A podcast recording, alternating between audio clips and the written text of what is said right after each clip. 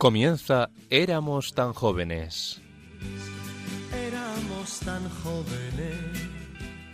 El programa de la Pastoral de los Mayores dirigido por el padre Nacho Figueroa. Y fue la verdadera razón de mi vida. Hola a todos los oyentes de Radio María. Iniciamos un nuevo programa en esta calurosa tarde del mes de agosto, encomendándonos a la protección de nuestra Madre y Señora, la Virgen María. Buscan la amistad.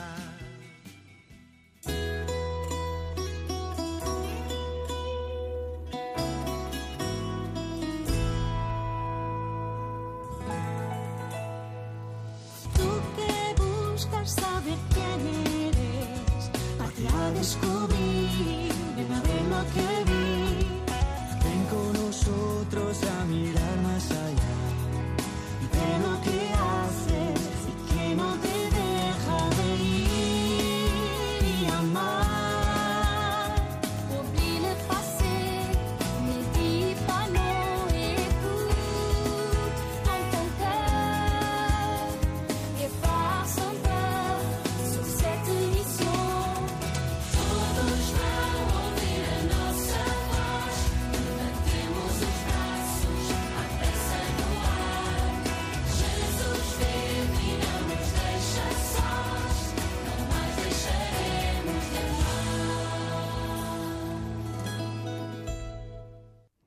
El programa de hoy coincide con los momentos más importantes de la Jornada Mundial de la Juventud que se está celebrando en Lisboa. Dentro de un par de horas se estará celebrando en el campo de Gracia, situado en el Parque del Tajo de la capital portuguesa, la vigilia de oración que será el evento celebrativo más álgido del encuentro. Ya en el programa anterior nos hacíamos eco al hilo de la tercera jornada de los abuelos y los ancianos, de cómo el Magnificat, proclamado por la Virgen María en la visitación a su prima Santa Isabel, era el tema central de la JMJ de 2023. María se levantó y partió sin demora. En el mensaje de convocatoria, el Papa Francisco destacaba estos verbos tan importantes en el Evangelio de San Lucas. En primer lugar, María se levantó. Nos dice el Papa que María, después de la Anunciación, hubiera podido concentrarse en sí misma, en las preocupaciones y temores debidos a su nueva condición, pero no. Ella confió plenamente en Dios, pensaba más bien en Isabel. Se levantó y salió a la luz del sol, donde hay vida y movimiento, aunque el impactante anuncio del ángel haya provocado un terremoto en sus planes, la joven no se dejó paralizar porque en ella estaba Jesús. Se levantó y se puso en marcha, porque estaba segura de que los planes de Dios eran el mejor proyecto posible para su vida. La Madre del Señor es modelo de los jóvenes en movimiento, no inmóviles frente al espejo contemplando su propia imagen o atrapados en las redes.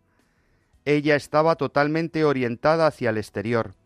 Es la mujer pascual, en permanente estado de éxodo, de salida de sí misma hacia el gran otro, con mayúsculas, que es Dios, y hacia los demás, los hermanos y las hermanas, especialmente los más necesitados, como lo fue su prima Isabel.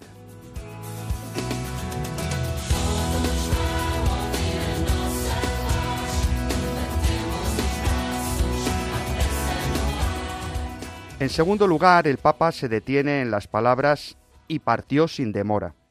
María, nos dice Francisco, se dejó interpelar por la necesidad de su prima anciana, no se echó atrás, no permaneció indiferente, pensaba más en los demás que en sí misma, y esto dio dinamismo y entusiasmo a su vida.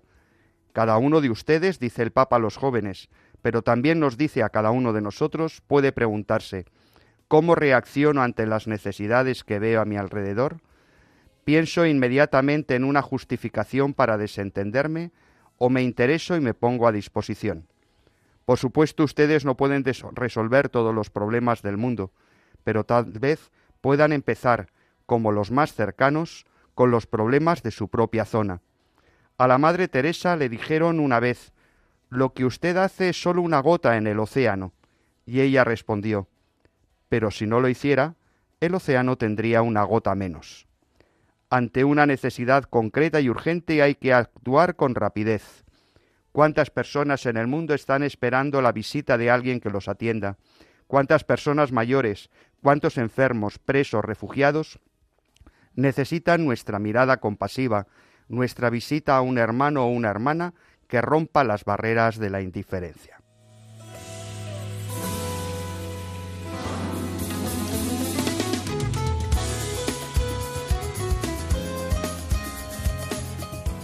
A continuación, el Papa hace un, ante una sociedad que vive a prisa, que está acelerada por los acontecimientos y por una preocupación por lo inmediato, nos hace descubrir cuál es lo que él llama la prisa buena, la que nos mueve hacia lo que realmente importa. La prisa buena, dice el Papa, siempre nos empuja hacia arriba y hacia los demás.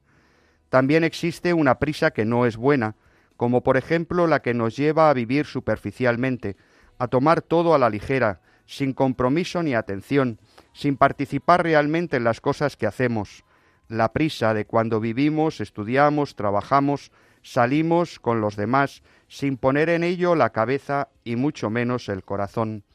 Cuando María llegó finalmente a casa de Zacarías e Isabel, se produjo un encuentro maravilloso. Isabel había experimentado una prodigiosa intervención de Dios sobre ella que le había dado un hijo en la vejez hubiera tenido razones suficientes para hablar primero de sí misma, pero no estaba llena de sí, sino inclinada a acoger a su joven prima y al fruto de su vientre. En cuanto escuchó su, saludo, Isabel se llenó de Espíritu Santo. Estas sorpresas e irrupciones del Espíritu ocurren cuando experimentamos la verdadera hospitalidad, cuando ponemos en el centro al huésped y no a nosotros mismos es hora de volver a emprender sin demora el camino de los encuentros concretos.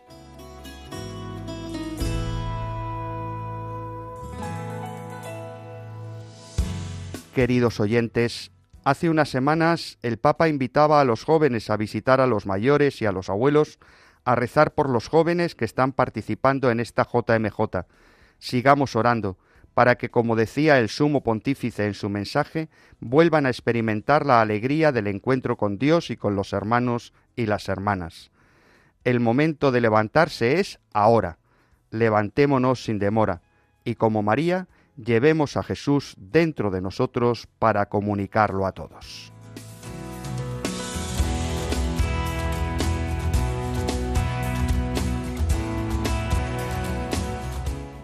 Estamos en pleno verano y también es justo que nuestros colaboradores disfruten de unos días de descanso. Por eso el plato fuerte de los programas de este mes de agosto será una recopilación de lo que muchos de nuestros oyentes nos habéis pedido. Los mejores momentos de las intervenciones de la Madre Olga de la Cruz en su presentación de la vida y la espiritualidad de San Juan de la Cruz. Esto vendrá acompañado por una selección de algunos momentos musicales que nos ha traído Jaime Tamarit a lo largo del curso. Queremos que este sea vuestro programa, también en verano. Esperamos vuestros audios y mensajes al WhatsApp 634 423 664 o al correo electrónico de nuestro programa éramos tan jóvenes. Y si no tenéis internet, recordad que nuestra dirección postal es Radio María, éramos tan jóvenes, Paseo de Lanceros 2, primera planta, 28024 Madrid. Estamos en Radio María, os habla el padre Nacho Figueroa y esto es Éramos tan jóvenes.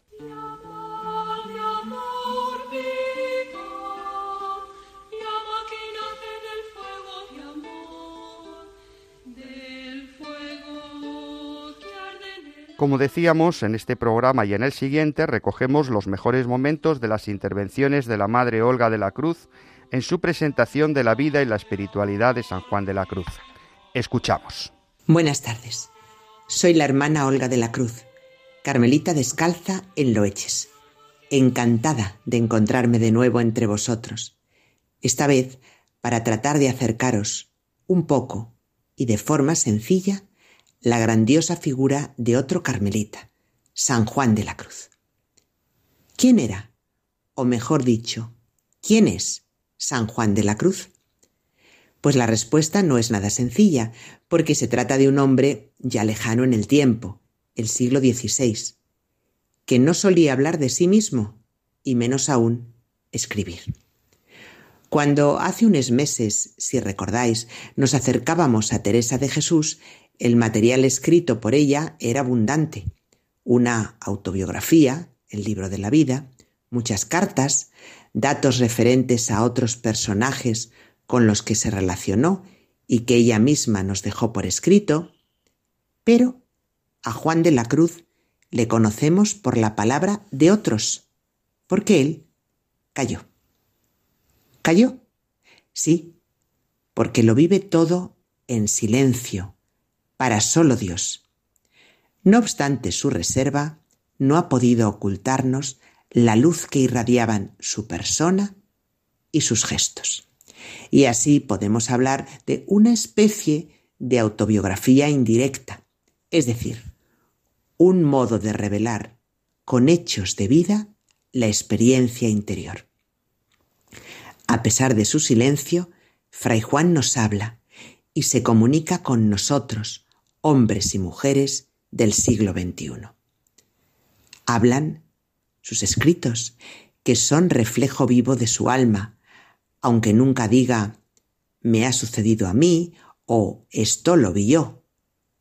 Hablan de él los testigos, que le vieron muy de cerca y han transmitido sus confidencias, rasgos de su carácter, detalles de su vida cotidiana.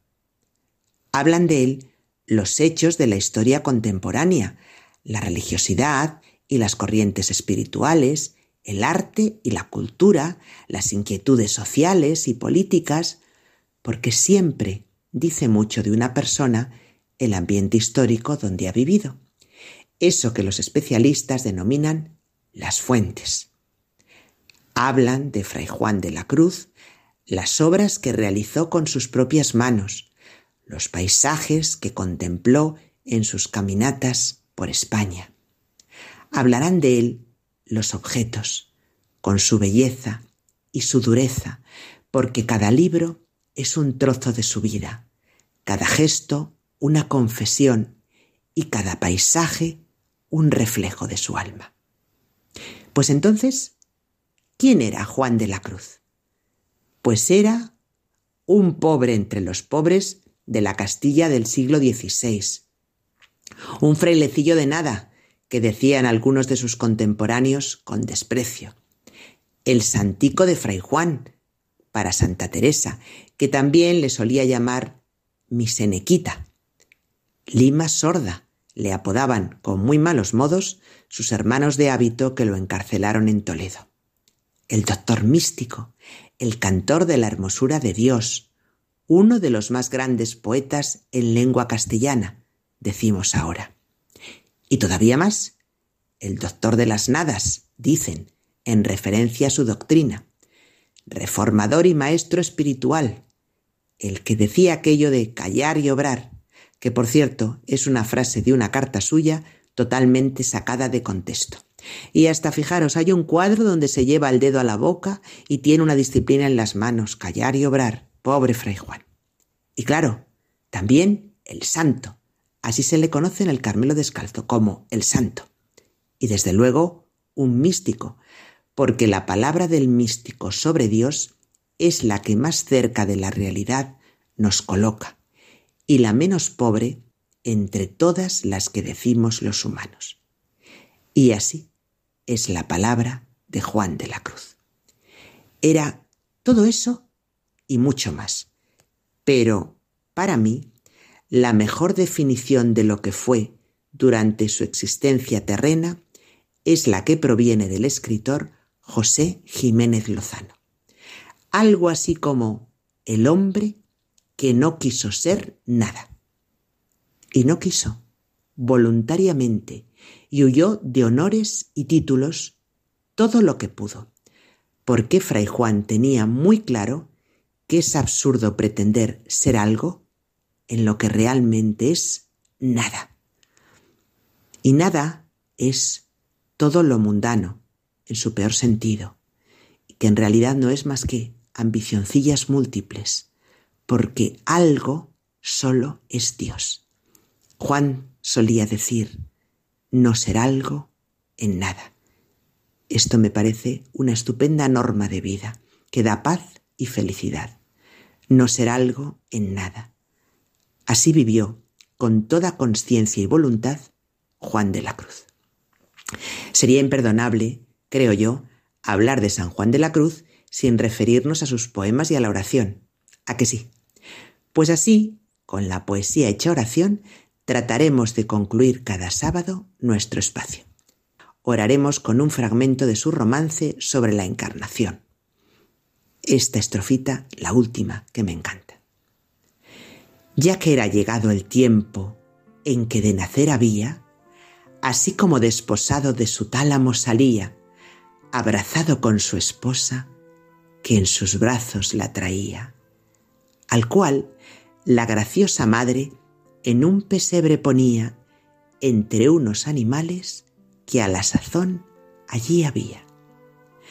Los hombres decían cantares, los ángeles melodía, festejando el desposorio que entre tales dos había.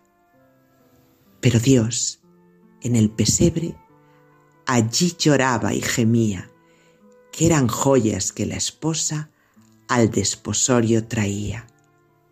Y la madre estaba en pasmo de que tal trueque veía el llanto del hombre en Dios y en el hombre la alegría, lo cual del uno y del otro tan ajeno ser solía. Gustad en silencio estas palabras, haced un poquito de silencio. Y fijaos que aunque nos traiga así a la mente una imagen como de portal de Belén, ¿verdad? Unos animales que a la sazón había allí, a los ángeles decían melodía, tiene una teología muy intensa ¿eh?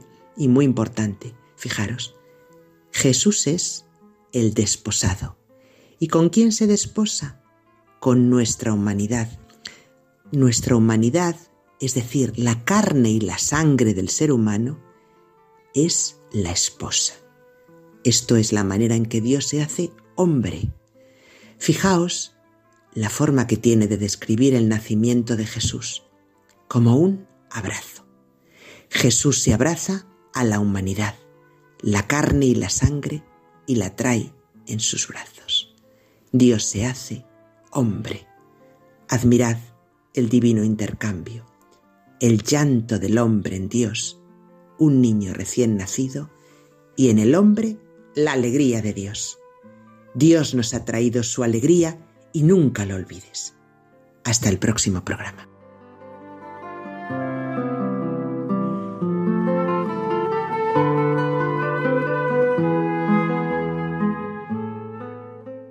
Fontiveros, un pueblo de la provincia de Ávila, en la comarca llamada de La Moraña, que suena como a morisco, musulmán, mudéjar, por algo será.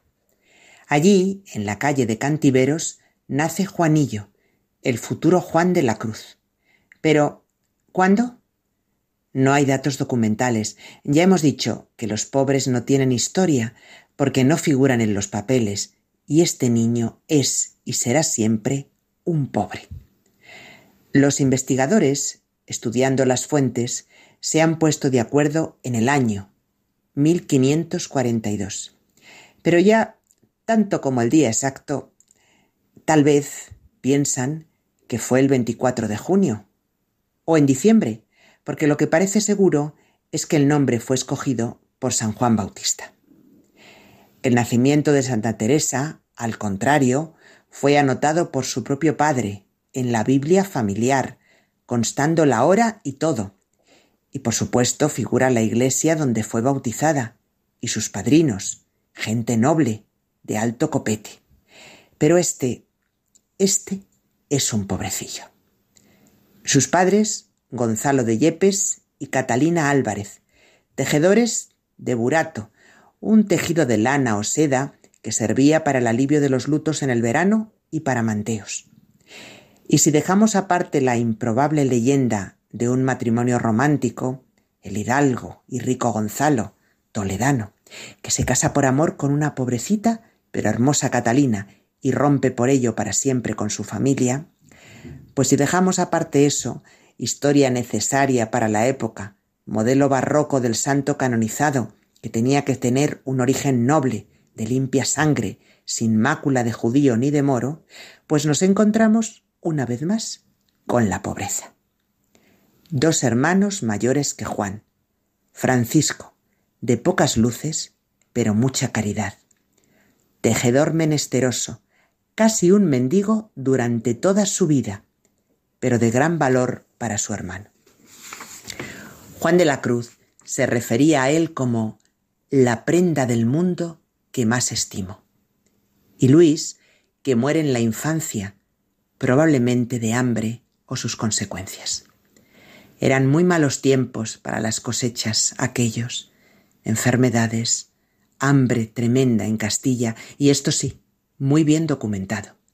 Y el padre, que muere joven, dejando desamparada a la familia. Y la viuda sí, esta sí que figura en los papeles, figura como pobre de solemnidad, exenta de los tributos, y la inscriben como la de Yepes. El pequeño Juanito emprende, junto con toda su familia, la primera peregrinación de su vida, vida tan pródiga en eso del desasimiento.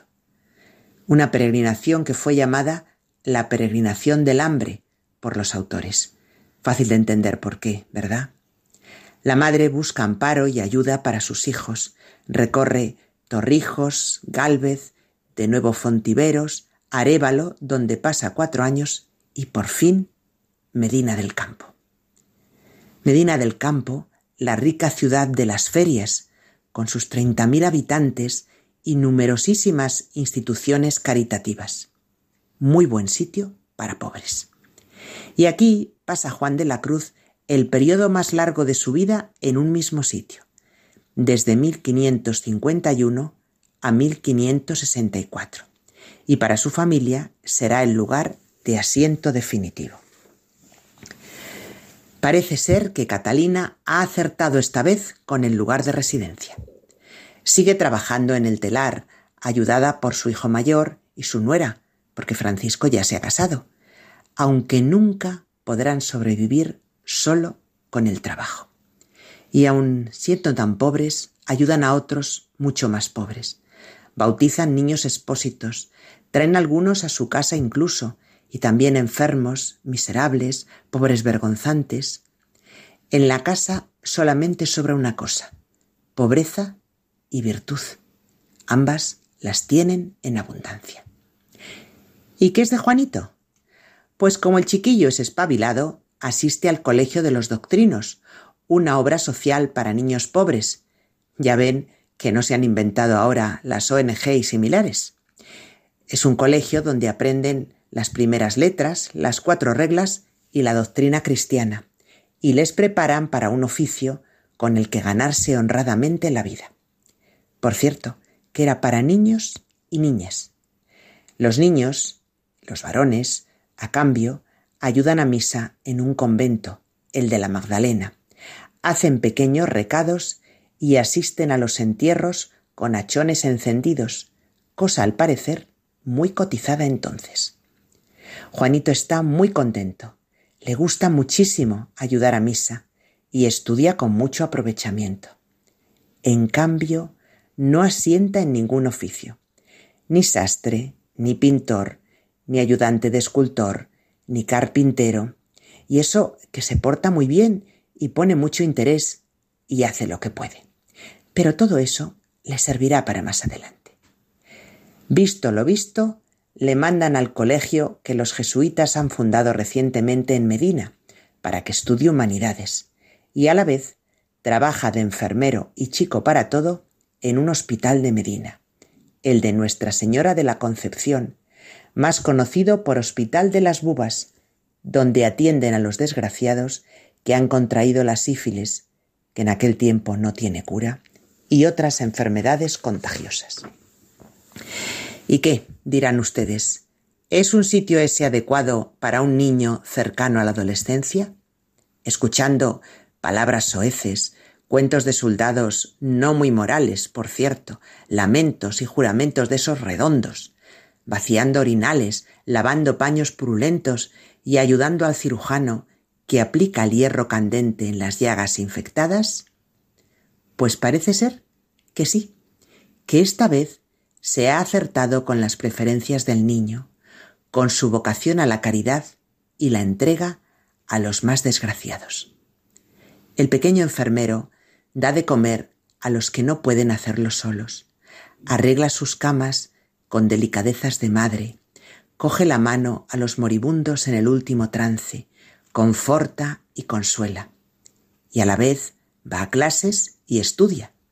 Estudia gramática, latín, retórica, métrica, estudia al pie del lecho del enfermo al que está velando, estudia de noche a la luz de una vela hasta caer rendido, agotado por el trabajo. En su retina y en su corazón quedarán impresas para siempre las imágenes que, años más tarde, utilizará para explicarnos el amor de Dios, como el cauterio suave, las llagas de amor, la amorosa madre y tantas y tantas. Y para muestra, un botón, el poema Llama de Amor Viva sobre el Espíritu Santo, que empieza así. Oh llama de amor viva, que tiernamente hieres de mi alma en el más profundo centro. Pues ya no eres esquiva, acaba ya si quieres, rompe la tela de este dulce encuentro. Oh cauterio suave, oh regalada llaga, oh mano blanda, oh toque delicado, que a vida eterna sabe y toda deuda paga matando, muerte en vida, la has trocado. La mano blanda es la de Dios.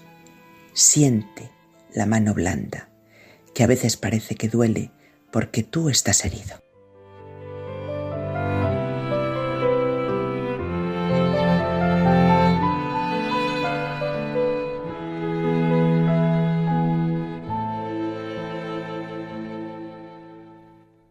Seguimos en Radio María, en este espacio que se llama Éramos tan jóvenes, en esta tarde de sábado del mes de agosto, esperando vuestros mensajes al WhatsApp 634-423-664. Cada sábado de este año y del año anterior, Jaime Tamarit, presidente de Vida Ascendente, nos ha invitado a retirarnos a su rincón de gustar para que nuestra alma se deleite con un momento musical. Escuchamos una de sus selecciones que llenaron nuestro espíritu hablando de los ángeles. Buenas tardes, queridos oyentes de Radio María. Intermediarios entre el hombre y Dios están los santos ángeles, espíritus puros que alaban a Dios. Los arcángeles intermedian entre Dios y el hombre en momentos sublimes. En la anunciación de la encarnación a María por el arcángel San Gabriel, el Antiguo Testamento también nos narra la mediación del arcángel Rafael que proporciona a Tobías el remedio para su vista. La misión de los arcángeles, serafines y potestades es alabar continuamente a Dios, si bien realizan esta mediación con el hombre en momentos claves de la historia de la salvación. Esta alabanza continua a Dios es plasmada en la música por el maestro Francisco Guerrero, maestro de capilla de las catedrales de Jaén y Sevilla, que vivió en el siglo XVI. El maestro Guerrero es uno de los grandes nombres de la música sacra del Renacimiento. Compuso este precioso motete a doce voces titulado Duo Serafinem clamaban, alabanza en la que nos unimos al coro de los ángeles cuando celebramos la Eucaristía, y reza así. Dos serafines clamaban el uno al otro Santo, Santo, Santo es el Señor Dios Sabaoth. Toda la tierra está llena de su gloria. Tres dan testimonios en el cielo el Padre, el Verbo y el Espíritu Santo, y estos tres son uno. Santo, Santo, Santo es el Señor Dios Sabaoth. Toda la tierra está llena de su gloria.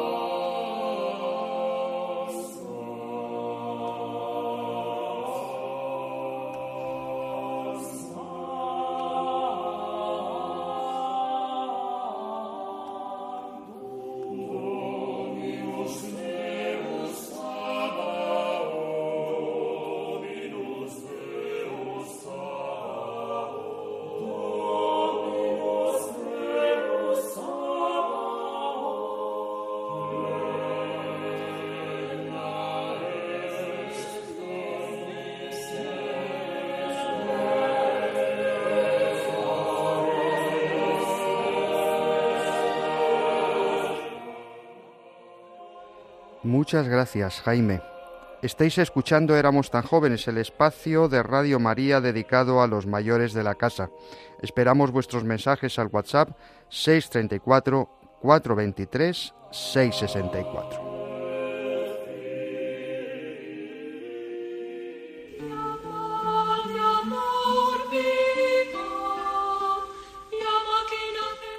Seguimos escuchando a la Madre Olga de la Cruz, priora del Carmelo de Loeches, que nos sigue presentando la vida y la espiritualidad de San Juan de la Cruz.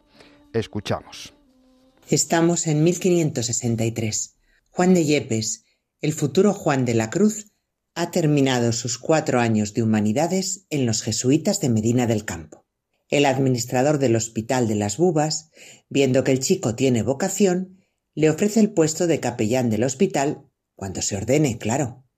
Es un buen puesto, pero este chico no quiere ser algo en nada, y también, pese a las ofertas de otras órdenes religiosas de más prestigio, elige los Carmelitas de Santa Ana, recién fundados en la villa. Allí iniciará su noviciado con el nombre de Fray Juan de Santo Matía. Cada día está más contento, dedicado a la oración y al trabajo humilde, con una gran devoción a la Eucaristía e impregnándose del ideal contemplativo del Carmelo. En 1564, ya profeso, los superiores le envían a estudiar a la prestigiosa Universidad de Salamanca, que está viviendo sus días más gloriosos, con maestros como el Brocense, Mancio del Corpus Christi, el maestro Grajal, Fray Luis de León. Vive en el Colegio de San Andrés, el de su orden.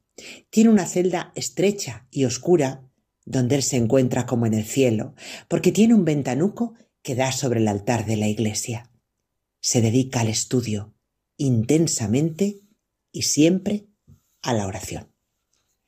Allí permanecerá desde 1564 a 1568. Se gradúa en lo que antes llamaban artes y luego inicia la teología. Nuestro Juan de Santo Matía es un alumno aventajado, nombrado prefecto de estudiantes, aplicado en los estudios y con una intensa vida de piedad. Tiene muy buena fama entre sus compañeros, a los que impone respeto. No hay fraile que no diga bien de él, porque ha sido su vida de gran penitencia, escribirá Santa Teresa. Pero, ¿quién diría que este dechado de virtudes está en crisis y quiere salir de su orden y pasarse a la cartuja? Tal vez ha visto demasiadas ambiciones en el ambiente universitario y eso choca mucho con su ideal. Aún es muy joven, tiene solo 25 años. Ordenado sacerdote en Salamanca, entre septiembre y octubre de 1567 está en Medina del Campo para cantar su primera misa. Y allí está también Santa Teresa, que acaba de fundar su segundo convento precisamente en Medina y anda buscando frailes para fundar dos conventos masculinos de su reforma, con permiso del padre general. Ya tiene uno, el padre Fray Antonio de Heredia, el superior del convento del Carmen de Medina, el de Juan, que se ha entusiasmado con los proyectos de Teresa y desea ser el primero en comenzarlos. Es hombre culto, ya bastante mayor para la época, casi sesenta años, amigo de su celda y recogido. Está pensando también en la cartuja que, por lo que parece, es el ideal de la época, cuando Teresa le habla de lo que proyecta. Teresa la verdad que duda un poco. Tal vez ya está este fraile demasiado acomodado y le pide que vaya ejercitándose en una mayor austeridad y pobreza. Y además tiene que renunciar a su priorato y eso lleva su tiempo. En esto cuenta la misma Teresa acertó a venir allí un padre de poca edad, que estaba estudiando en Salamanca, y él fue con otro por compañero, el cual me dijo grandes cosas de la vida que este padre hacía. Llámase Fray Juan de la Cruz. Yo alabé a nuestro Señor y hablándole contentóme mucho y supe de él cómo se quería ir también a los cartujos. Yo le dije lo que pretendía y le rogué mucho esperase hasta que el Señor nos diese monasterio y el gran bien que sería, si había de mejorarse, ser en su misma orden, y cuánto más serviría al Señor. Él me dio palabra de hacerlo con que no se tardase mucho. Teresa de Jesús está entusiasmada y comenta alegre a sus monjas. Ya tengo fraile y medio. No se sabe muy bien si el medio es Juan por su corta estatura o realmente lo es Fray Antonio, porque este último le pone a prueba. En cambio de Fray Juan, dice que ninguna prueba había menester y que es a la medida de sus deseos, y los deseos de Teresa son siempre muy grandes. Fray Antonio comienza a prepararse. Fray Juan vuelve a Salamanca para concluir sus estudios y Teresa, Teresa, a rezar, porque tiene frailes y ningún convento. Al poco le ofrecen una especie de alquería, casi un pajar y no una casa para vivir, en un lugarejo desconocido para ella que se llama Duruelo. Transcurrido el año, Teresa informe de su pobre adquisición a los frailes y éstos le contestan que no sólo allí, mas que estarían en una pocilga. Determinados a todo, comienzan a preparar su pobre ajuar. Algunos jergones, cruces de palo y estampas de papel, recado para la iglesia, un poco de dinero que les da la Madre Teresa de la dote de una monja. Por su parte, el padre Antonio ha reunido un tesoro que hace reír con ganas a Teresa. Cinco relojes de arena, que le parecen fundamentales para llevar las horas muy concertadas, es decir, el rezo y la vida regular.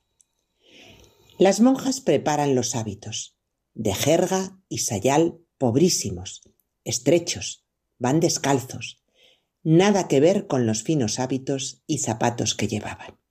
Y ahora viene lo bueno. Fray Juan de la Cruz comienza un noviciado con Santa Teresa. Sí, sí, como suena.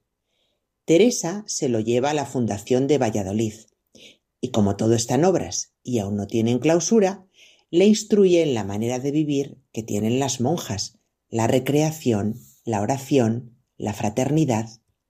Juan de la Cruz aprende todo de ella y también tiene sus pequeñas diferencias.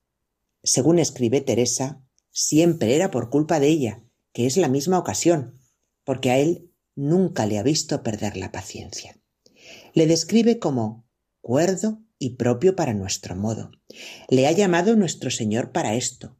Jamás he visto en él una imperfección. Aunque chico, es grande a los ojos de Dios. De Valladolid, Fray Juan parte para Duruelo con un albañil. Durante dos meses tratan de convertir el pajar en un minúsculo convento. Por fin, el 28 de noviembre de 1568, llega el padre Antonio con un hermano lego y otro padre que no se mudará el hábito, pues solo viene de prueba y realmente abandonará por su salud. Renuncian todos a la regla mitigada y comienza la nueva vida en Duruelo. Juan de la Cruz es el primer descalzo y Teresa de Jesús, una mujer y una mujer del siglo XVI, acaba de fundar a los frailes de lo que pronto será una nueva orden. ¿Y qué pensaría Fray Juan aquel día? Amado mío, todo lo áspero y trabajoso quiero para mí, y todo lo suave y sabroso quiero para ti. El amor no consiste en sentir grandes cosas, sino en tener grande desnudez y padecer por el amado. Escribió en sus dichos de luz y amor, de los que hablaremos otro día.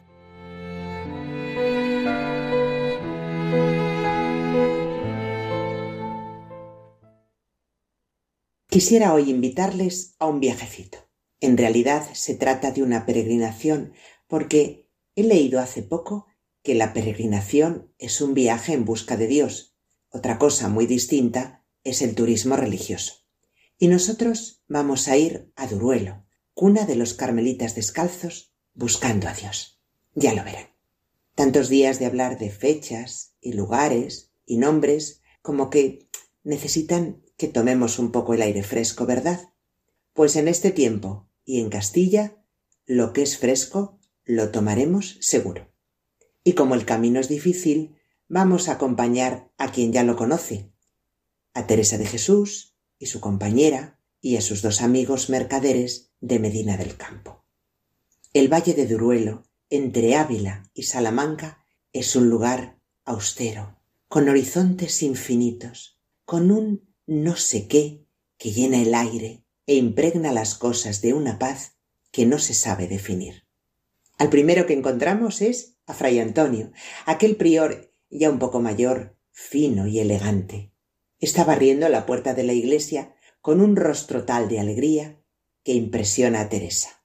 Pero, ¿qué es esto, mi padre? ¿Qué se ha hecho de la honra? le dice Teresa. Yo maldigo el tiempo que la tuve, contesta riendo el prior. Fijaos en la iglesia, tan pequeñita. Teresa está espantada de ver el espíritu que el Señor ha puesto allí. Pues, ¿y los mercaderes de Medina? No hacen sino llorar.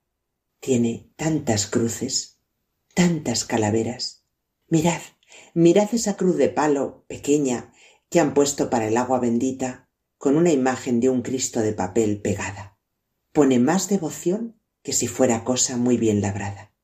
¡Ay! Tened cuidado con la cabeza, que este desván es el coro y hay que agacharse mucho para entrar. Ahí, a los dos rincones hacia la iglesia, hay dos ermitillas, donde no pueden estar sino echados o sentados, y llenas de heno, porque el lugar es muy frío y el tejado casi les da sobre la cabeza. Tienen dos ventanillas hacia el altar y dos piedras por cabeceras, y allí también sus cruces y calaveras. Después del rezo de las horas, se quedan allí en oración, y la tienen tan grande que muchas veces les acaece ir con harta nieve en los hábitos y ni siquiera lo han sentido. Van a predicar a muchos lugares que están por allí, comarcanos, sin ninguna doctrina. Van a legua y media, dos leguas, y descalzos, que entonces no traían alpargatas, que después se las mandaron poner, y con harta nieve y frío, y después que han predicado y confesado, se tornaban bien tarde a comer a su casa. Pero con el contento, todo se les hace poco. De comer no está mal, la gente es muy buena, y les dan berros y un poquito de pan, y a veces hasta un huevo, lo cual para estos es muchísimo. Teresa está emocionada, y cuando vuelva escribirá. Pues como yo vi aquella casita, que poco antes no se podía estar en ella, con un espíritu que a cada parte me parece que miraba, hallaba con qué edificar, y entendí de la manera que vivían, y con la mortificación y oración y el buen ejemplo que daban, no me hartaba de dar gracias a nuestro Señor, con un gozo interior grandísimo, por parecerme que veía comenzado un principio para gran aprovechamiento de nuestra orden y servicio de nuestro Señor. Los mercaderes que habían ido conmigo me decían que por todo el mundo no quisieran haber dejado de venir allí. ¿Qué cosa es la virtud? Que más les agradó aquella pobreza que todas las riquezas que ellos tenían y les hartó y consoló su alma. Sí, qué cosa es la virtud, porque aun estando en aquel lugar apartado, se extendió su fama y pronto los novicios no cabían en aquel conventito. Así que tienen que mudarse. Menos mal que un señor noble de por allá les construye un monasterio en Mancera y luego tuvieron un noviciado y bien lleno en Pastrana y luego un colegio universitario en Alcalá de Henares del que nuestro Juan fue rector y luego y luego luego fueron creciendo y empezaron a tener problemas con los frailes de la misma orden de la que habían nacido problemas muy muy serios que llevaron a fray Juan a la cárcel. Fray Juan, que estaba de confesor en la Encarnación, porque Teresa volvió para ayudarlas, pero eso lo veremos otro día. Ahora nos vamos a quedar para que lo oréis y meditéis y gustéis de él con un precioso poema escrito por Juan precisamente en la cárcel de Toledo. En una noche oscura, con ansias, en amores inflamada, oh dichosa aventura, salí sin ser notada, estando ya mi casa sosegada. A oscuras y segura por la secreta escala disfrazada, oh dichosa ventura, a oscuras y encelada, estando ya mi casa sosegada. En la noche dichosa, en secreto, que nadie me veía, ni yo miraba cosa, sin otra luz y guía, sino la que en el corazón ardía. Aquesta me guiaba más cierto que la luz del mediodía, a donde me esperaba quien yo bien me sabía, en parte donde nadie parecía. Oh noche que guiaste, oh noche amable más que la alborada, oh noche que juntaste amado con amada, amada en el amado transformada. En mi pecho florido, que entero para él solo se guardaba, allí quedó dormido y yo le regalaba, y el ventalle de cedros aire daba. El aire de la almena, cuando yo sus cabellos esparcía, con su mano serena en mi cuello hería, y todos mis sentidos suspendía. Quedéme y olvidéme, el rostro recliné sobre el amado. Cesé todo y dejéme, dejando mi cuidado entre las azucenas olvidado. No hay comentarios, solo vale el silencio. Hasta el próximo día. Muchas gracias, querida Madre Olga de la Cruz. Seguiremos escuchándote el próximo programa. Jaime Tamarit también nos ha ayudado a conectar la música con la realidad que muchos mayores viven y con sus momentos de soledad. Volvemos a su, a su, rincón de gustar para recordar a todos esos mayores y sus dramas. Vivimos en una época que presenta una evolución demográfica que muestra un envejecimiento peligroso de nuestra sociedad. A pesar de eso, el anciano es abandonado con frecuencia en una situación de descarte separado de la familia. La Iglesia está atenta a este problema y el Papa Francisco no cesa de pronunciar catequesis sobre la vejez, la soledad del anciano, las relaciones intergeneracionales y el renacer en la vejez. Beethoven compuso su cuarteto número 13, opus 130, en el año 1825. Este cuarteto incluye un movimiento titulado La Gran Fuga. Este movimiento expresa la soledad del genio no comprendido y ofrece un fuerte contraste entre contemplación y la tensión emocional producida por la soledad. Este movimiento, que es una obra magistral, provocó una reacción tan adversa en la audiencia de su tiempo que con gran pena e indignación Beethoven tuvo que acceder a retirarlo de este cuarteto y sustituirlo por un final alegro. Es una obra musical que no transmite paz, sino tensión producida por la soledad interior. Escuchamos el fragmento de entrada de la gran fuga de Beethoven.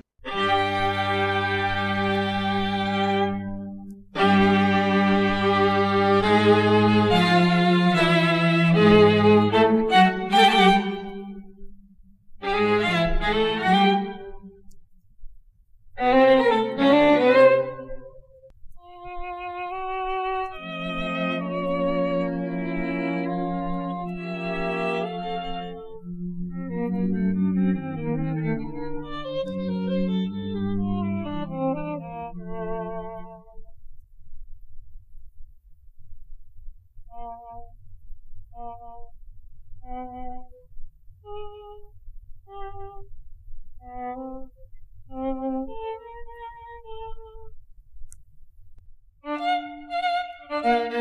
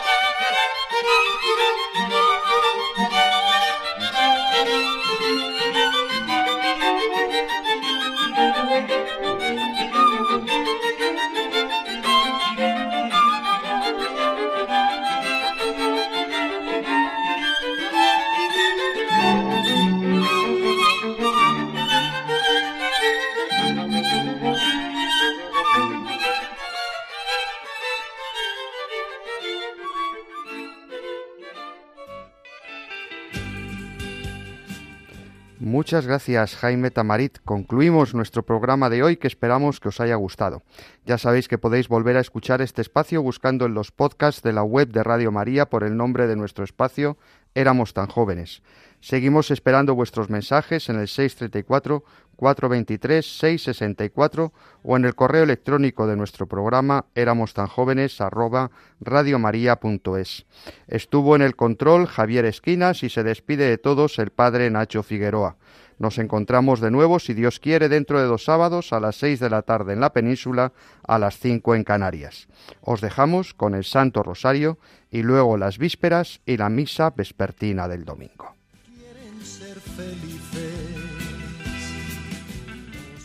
Y así termina Éramos tan jóvenes. Éramos tan jóvenes. El programa de la Pastoral de los Mayores dirigido por el padre Nacho Figueroa.